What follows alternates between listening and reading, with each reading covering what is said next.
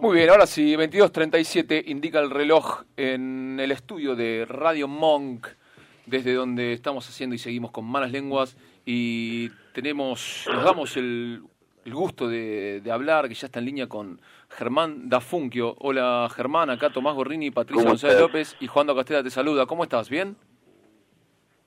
Bien. ¿Estás, estás en Córdoba? En la Cierra de Córdoba, negro. ¿Cómo, cómo? Sí, sí. Sí, la Sierra. en la Sierra de Córdoba. no sé, Germán, si pudiste escuchar recién lo que lo que nos estaba mandando la gente, esos estribillos peloteros, ¿lo pudiste, escuchar? ¿No te... sí, sí. Bueno, Germán, gracias por, por atendernos a, a, estas horas. Y bueno, queríamos hablar un poco sobre, sobre el lanzamiento de, del nuevo álbum de las pelotas, ¿no? Un, álbum totalmente eh, digital para formato streaming y con algo novedoso de estas reversiones de, de, temas, eh, no de todas las épocas, porque si no abarcaría más de, despierta hasta, hasta el último disco, y contarte cómo, que nos cuentes cómo, cómo nació todo esto, cómo se originó. Sí, primero eh, es un disco que sacamos, eh, no es un nuevo, un nuevo álbum, digamos, el nuevo álbum es, es, es así, que es un disco que eh, lo, lo, lo, sacamos justo dos semanas antes de, de que empiece la pandemia, ¿viste? Eh, que es un discazo, que todavía no pudimos tocarlo nunca, que estamos con una leche tremenda con eso, pero bueno, este salió casualmente cuando cuando empezó esta esta, esta pandemia maldita, eh, empezó lo, he contado muchas veces, pero bueno, te voy a contar una, lo contar una vez más, pero empezó entre los músicos empezó a, filmarse, ¿viste? a mandarse cada uno tocando en la casa, armar tocando temas. Mm. Y nosotros también lo hicimos como, como un juego. De alguna manera después el Cosquín Rock nos forzó a hacerlo más seriamente, digamos, porque fue un, un Cosquín Rock eh, digital. La cuestión que a partir de ahí eh, tocando un día se me ocurrió eh, eh, hacer un tema, se los paso a mis amigos y inmediatamente me, devolvieron y ahí vino como la onda chile, si hacemos un disco, eh, porque hace mucho tiempo que no podíamos, que o sea, nunca habíamos estado tanto tiempo desconectados, ¿viste? Claro. Eh, lo nuestro es siempre estar juntos tocando y de alguna manera este, este material fue una terapia que, que tuvo el grupo para para seguir eh, haciendo lo que hizo siempre.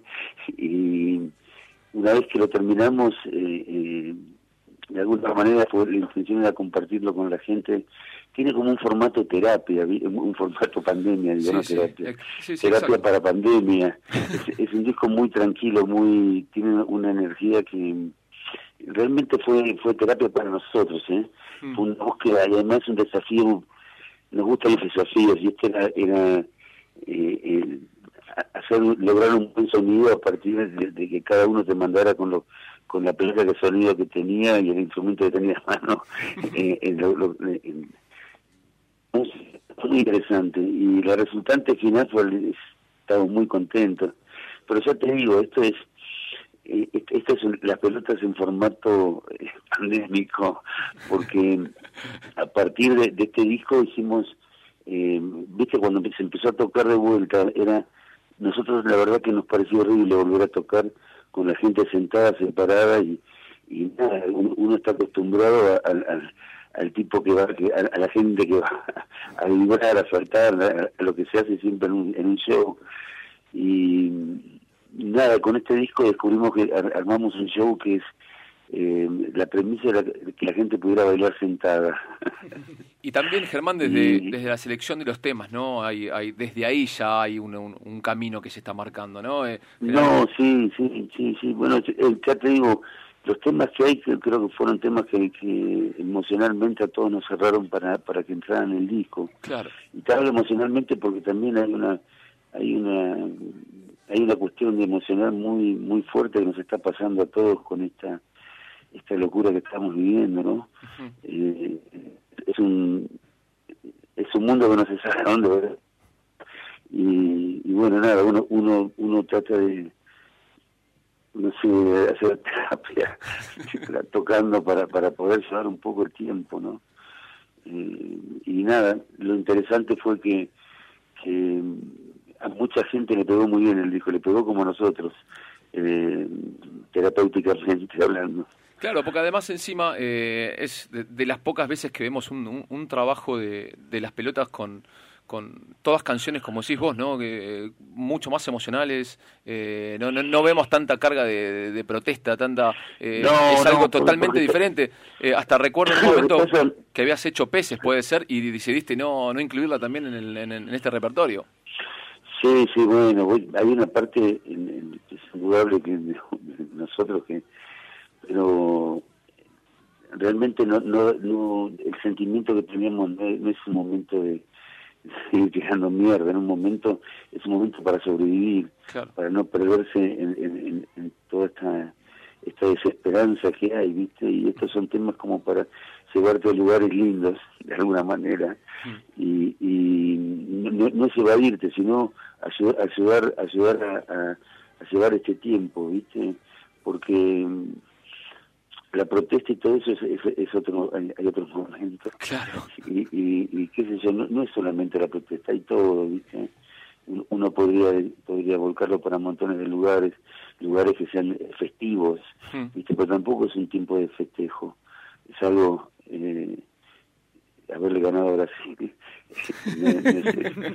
No, no, es, un tiempo de festejo no como como de de tomar esta actitud de decir que no pasa nada y que está todo bien y que volvimos a que ya vuelve nuestro nuestro mundo eso es una fantasía en, todo el mundo está explotando por no sé no, no yo no soy científico y no me quiero meter en, alimentar más la hoguera viste pero eh, casualmente para para tirar un poco un poco de agua para calmar el fuego salió este material y nada buenísimo que ustedes lo me están preguntando por si lo puedo contar, porque para eso están las radios.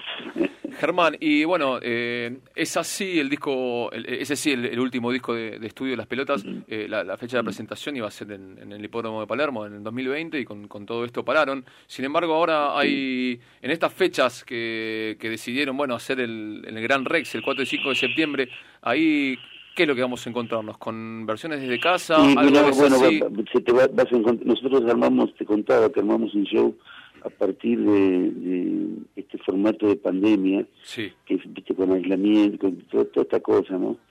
Y nada, es un show, es un show muy recontra lindo. Lo, pudimos tocar cuatro veces, una en la Plaza de la Música y después en, tres localidades de Córdoba, Río Cuarto, Altagracia y Villa María y nada, está buenísimo. Además, para nosotros también es un desafío, es un formato que nunca explotamos, que es eh, sentados, digamos, ¿no? Eh, es difícil explicarte el show, pero está buenísimo. Se van a encontrar con algo con, unas pelotas nuevas.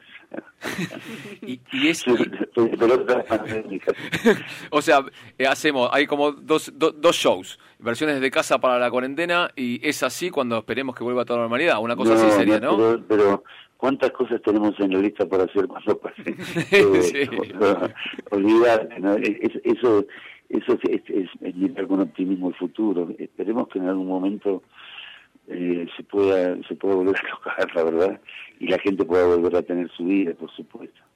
Eh, Germán, ¿qué tal? Eh, ¿Cómo estás? ¿Qué tal? Eh, hoy cuando estábamos un poco estudiando para la, entrevista leíamos muchas cosas acerca de el, desafío de ser una banda independiente, cuando empezaron ustedes, de, decidir ser una banda de mantenerse independiente y lo que costaba las primeras grabaciones, los primeros trabajos. Mm. Eh, al día de hoy que de golpe pueden grabar un disco, no sé, con su compu cada uno de su casa o que aparecen estos fenómenos de donde hay chicos muy jóvenes que por ahí con muy pocas herramientas pueden hacer una canción o producirse sus temas y difundirlos y tener, no sé, millones de vistas. ¿Cómo ves este, este fenómeno, este cambio en la producción, digamos, de, de la música? ¿En qué le llega a ustedes? ¿Cómo, cómo lo miras? No, te puedo, mira, te puedo decir varias cosas. Uno, que hacer un tema exitoso lo puede hacer cualquiera, no, no, no es la vida del artista no se trata de hacer un tema, un tema exitoso. si, si, se busca el éxito, bueno, es una, es una herramienta, eh, no es algo recomendable tampoco, te diría, el éxito, ¿viste? Eh, para, para la vida de una persona normal, ¿no?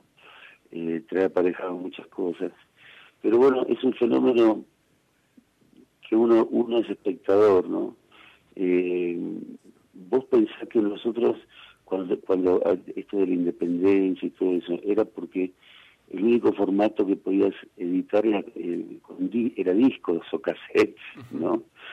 Y, y para eso necesitabas obligatoriamente una compañía de discos que te edite. Claro. Y para eso tenías que transar con, con toda la maquinaria de las compañías de discos que eh, a partir de la década del 90 se quedaron con, con un extracto de la música, digamos con, con, todo el extracto de la música que quiso hacer lo que ellos... Eh, eh,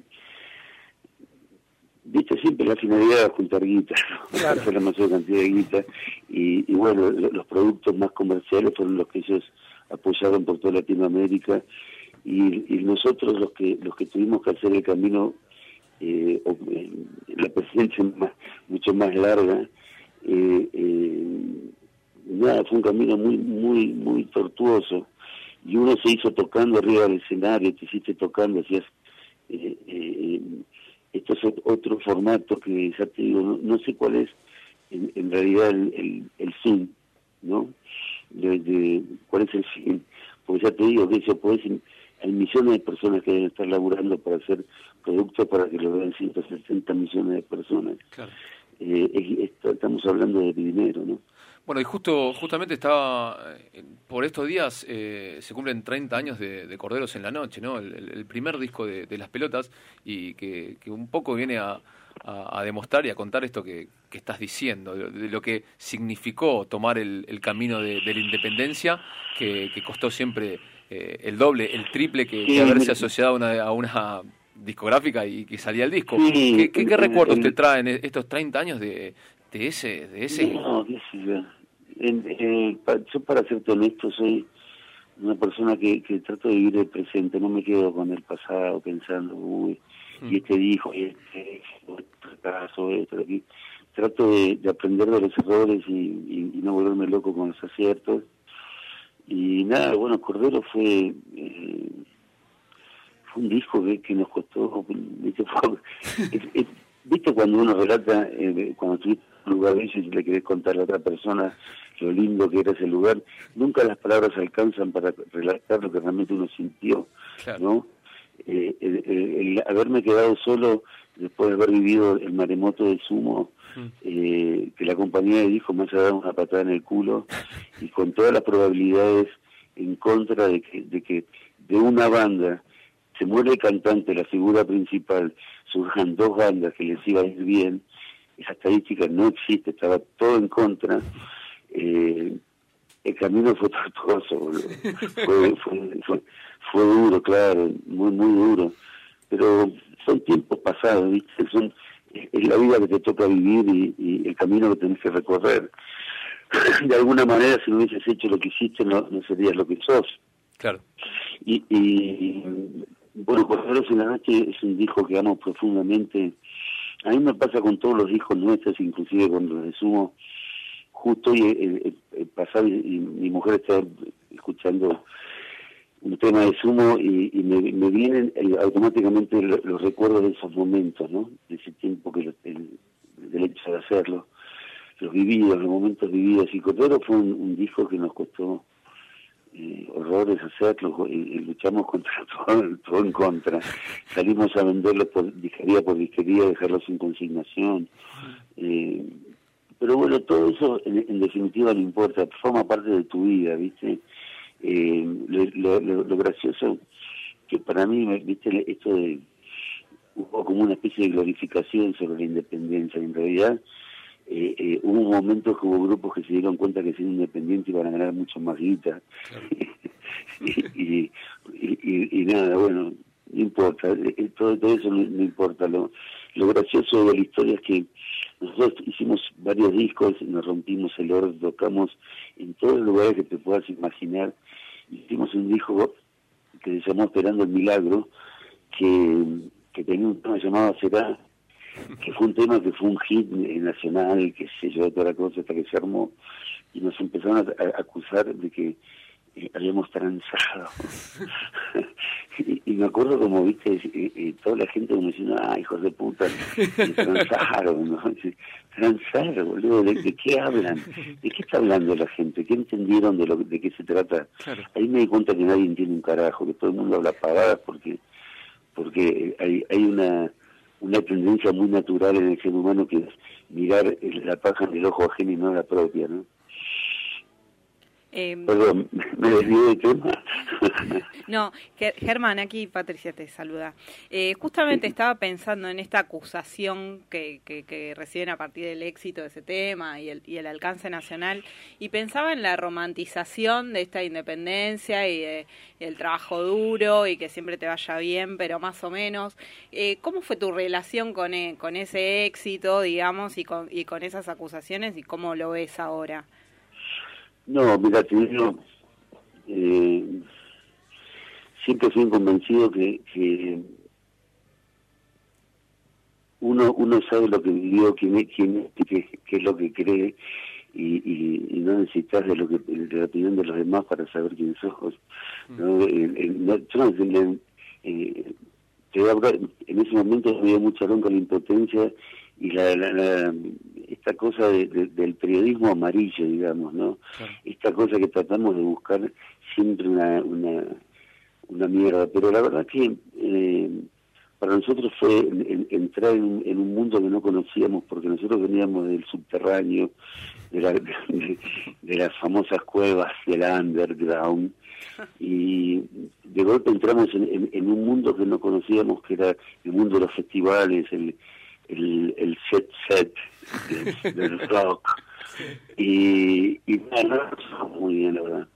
Nos costó eh, poder, poder primero aceptar todo como era el, el, circo, que uno ya sabía, trató siempre de mantenerse, no, pertenecer, ¿no? Eh, y también se, se, nos planteó un desafío técnico que fue muy interesante, que, que era eh, eh, no era lo mismo no es lo mismo tocar en, en, un lugar para 200 personas para, para 20.000 ¿no? y, y, hay un desafío técnico y artístico que, que fue fue eh, lo que tuvimos que enfrentar que estuvo buenísimo. No sé si te respondí la pregunta perdón Sí, perfecto, porque eh, desde el otro lado no se imaginan incluso esos desafíos o que vos lo puedes ver eh, con, como un desafío o cierta incomodidad. Ya hay una condena por, porque te vaya bien con algo al que le pusiste mucho trabajo y mucho esfuerzo. Eh... No, pero ¿sabes qué pasa también? Hay esta sobre la trans.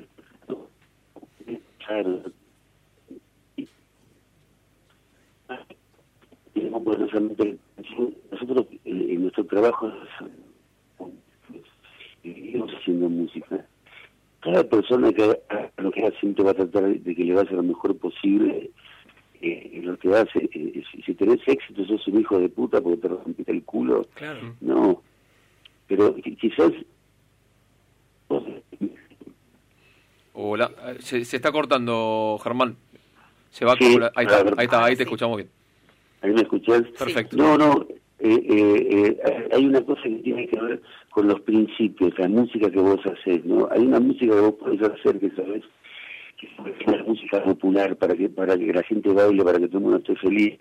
Podés hacer un rock totalmente eh, sin ningún tipo de compromiso, con canciones lindas, estéticas, diciéndote hermoso, o, o, o cada, cada uno puede hacer lo que quiere, pero el cuestionamiento de decir vos transaste es ridículo porque uno, uno, o sea, todo el mundo transa en este mundo. Vos hacés, y lo que vos hagas, eh, eh, eh, estás transando ahora. Ahora bien, si vos sos un abogado de mierda y no tenés principios, sos un hijo de puta. Y así puedes decir, qué hijo de puta este chabón. Ahora si sos un tipo que, que, que trata de hacer las cosas bien, ¿por qué sos un hijo de puta si te va bien? Obvio. Pero hay algo, eh, perdón. No sé me explico. Sí, sí, pero recién pensaba, para, hay algo también ahí del, del fanático o del, o del, o del que quiere mucho a la banda, que quiere cierta exclusividad y decir, ay, yo esta banda la veía con mis 200 amigos y ahora la tengo que compartir con un estadio lleno. Hay algo así, ¿no? Sí, sí, eso es cierto lo que vos decís, pero eso, eso es parte del tango, ¿viste?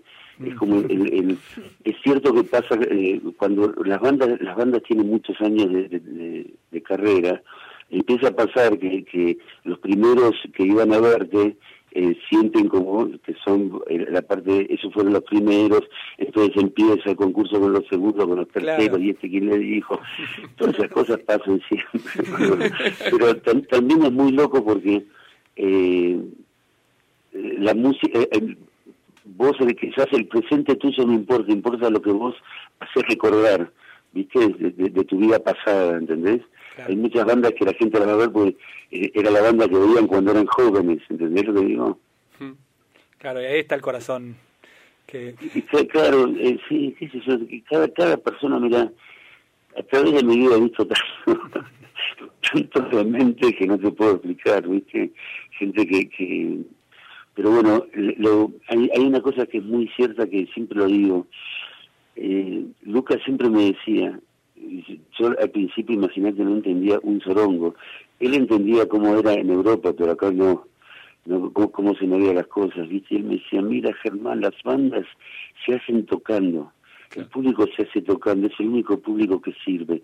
El público que aparece con un hit es una mierda, se va enseguida.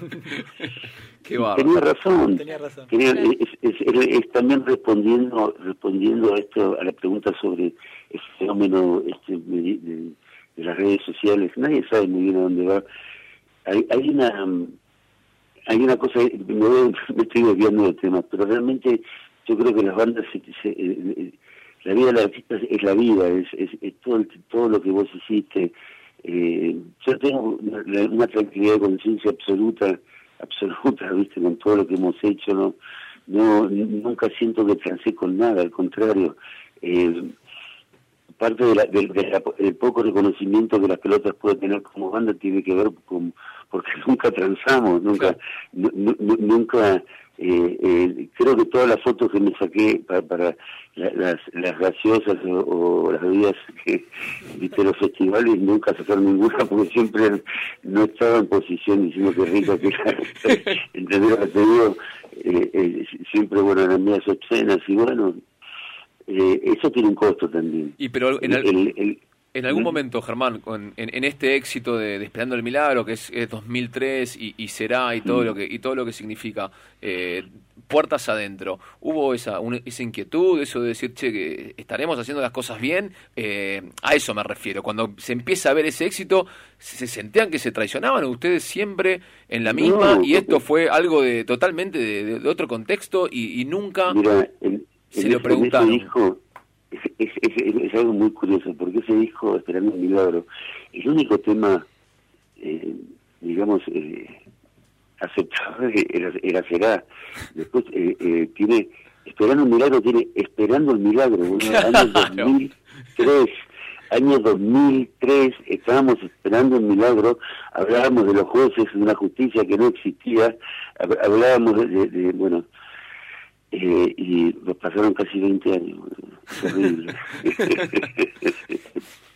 pero, pero no, no ningún cuestionamiento, eh, al contrario, o sea, qué suerte que hicimos un tema que les gustó. o sea, para nosotros todos los temas que hicimos siempre fueron hits. Corderos en el, disco que hablabas antes, Corderos en la noche, para mí está repleto de hits. eh, eh, pero evidentemente el tiempo me dijo que era mi gusto, no, no, no el gusto popular o lo que sea, pero pero a mí siempre me encantaron todos los temas nuestros, ¿no? Bueno, pero estuvo, estuvo buena la experiencia de, Esperando, porque a partir de ahí también hay ese revisionismo que, que pasa con las bandas y, volver a Cordeos en la noche y escuchar Shine y escuchar Movete, escuchar Sin Hilo, o sea, sirvió también eh, esa esa popularización en cierto modo. Hay una, hay una cosa muy curiosa en ese disco que nadie se dio cuenta. Fue la única vez que los humos volvimos a tocar juntos. Claro. Impresionante. Eh, porque tocó, tocó Ricardo, tocó Diego, tocó Alberto. Impresionante. Toqué yo. Claro. y, cantó Alejandro. Eh, el, el, único que no estaba era, era eh, Roberto que se había, ido a España, pero... pero y además coincide no también en ese en esos principios de, de, de 90 lo, lo que también estaba pasando con Divididos en, en 40 dibujos eh, sobre el piso, eh, en esa época post-sumo y empecé a delinear el propio camino. Entonces son dos discos que hay una, unas claras referencias desde, desde el punk, desde el reggae. Es como que ahí empiezan a delinear el, el, camino de, de, pelotas y, y, divididos. En un primer disco que, que era casi una continuidad lo que estaba pasando en ese momento. Sí, bueno, en, las bandas tienen que lograr su identidad propia, ¿viste? Eh, es un camino a recorrer. En, esa época estábamos tratando cada uno de tener nuestra propia identidad. Imagínate encima de salir de sumo, boludo. No, era salir de cualquier cosa. Eh, eh, fue un camino largo, loco, muy largo. Eh, nada, son todas cosas buenas al final. En, en, viste cómo es la vida que eh, a veces reconoces que a partir de, de, esa época dura tuviste eh, para poder enfrentar otra época que fue mucho mejor, etcétera, etcétera. Como es la vida siempre. Eh, pero bueno, acá estamos.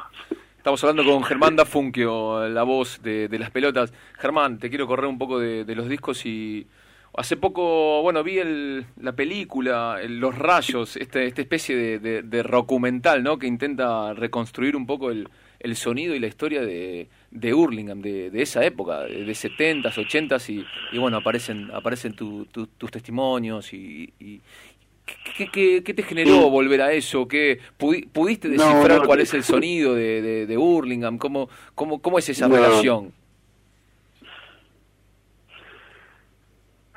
Ponerse en una situación, eh, a, mí, a, mí, la verdad que no estoy muy muy eh, muy de acuerdo con, lo que vi de esa película, te voy a ser honesto. Está bien. porque mm, es muy difícil hacer ser historiador hmm. y, y, que no entre tu ser un historiador neutro, digamos, que no entre tu cosa. Eh, sí, existió el, rock del oeste, ni hablar. Eh, es una época muy primaria, ¿viste? Nosotros éramos chicos, era eh, tocar eh, eh, imagínate que Urlingham es, un lugar que está en, el lado este este está el colegio militar en el, sur está el, campo de Mayo. En el otro está la base de Moro estaba era, un pueblo muy complicado conozco conozco soy de Palomar yo. Bueno entonces sabes de lo que te hablo. Eran, eran pueblos complicados. Eh, er, eran, yo me acuerdo de un show que hicimos consumo en un sótano ah, prácticamente enfrente de la estación de Burlingame, creo que al segundo tema, boludo, no sabes, se, se llevaron a todos presos, era, era en la época salada, en la época salada, y eso no está muy reflejado, ¿viste? Claro, claro, claro. eh, eh, eh pero bueno, se coincide que hay un, hay un sonido así como en el, como el documental plantea de, del sonido del rock de Manchester también. Lo que, hay, había un sonido. No, no, sabés que hasta, te voy a decir, existe el, el rock del sur, digamos, Avellaneda, toda esa zona, es, es uno, y en el oeste hay otro tipo. es, es, como, digamos, las influencias como de las bandas del oeste y las bandas del sur, ¿no? en, en las generaciones que siguieron pienso yo, ¿no? Que viene por ahí. Pero existe el, el, rock del, del, oeste, existe. Sí, y como y cómo no, con todo. Ahora, si es sonido Manchester y toda esa farlanga, no Yo soy honesto, yo, yo todo, todo, todo cualquiera, no, no, no es, es, siempre el sonido es el que vos podés lograr con lo que tenés, no, no es muy, mucho más, ¿viste? Muy interesante. Lo firma. ¿eh? Ahí está. ¿Se cortó? Sí, ahí está, ahí está, ahí está. Bueno, Germán, nada, agradecerte, agradecerte el, el, el tiempo que, que, que compartimos y, y, bueno, nada, esperar entonces 4 y 5 de septiembre en Gran Rex presentan versiones desde casa, ¿no?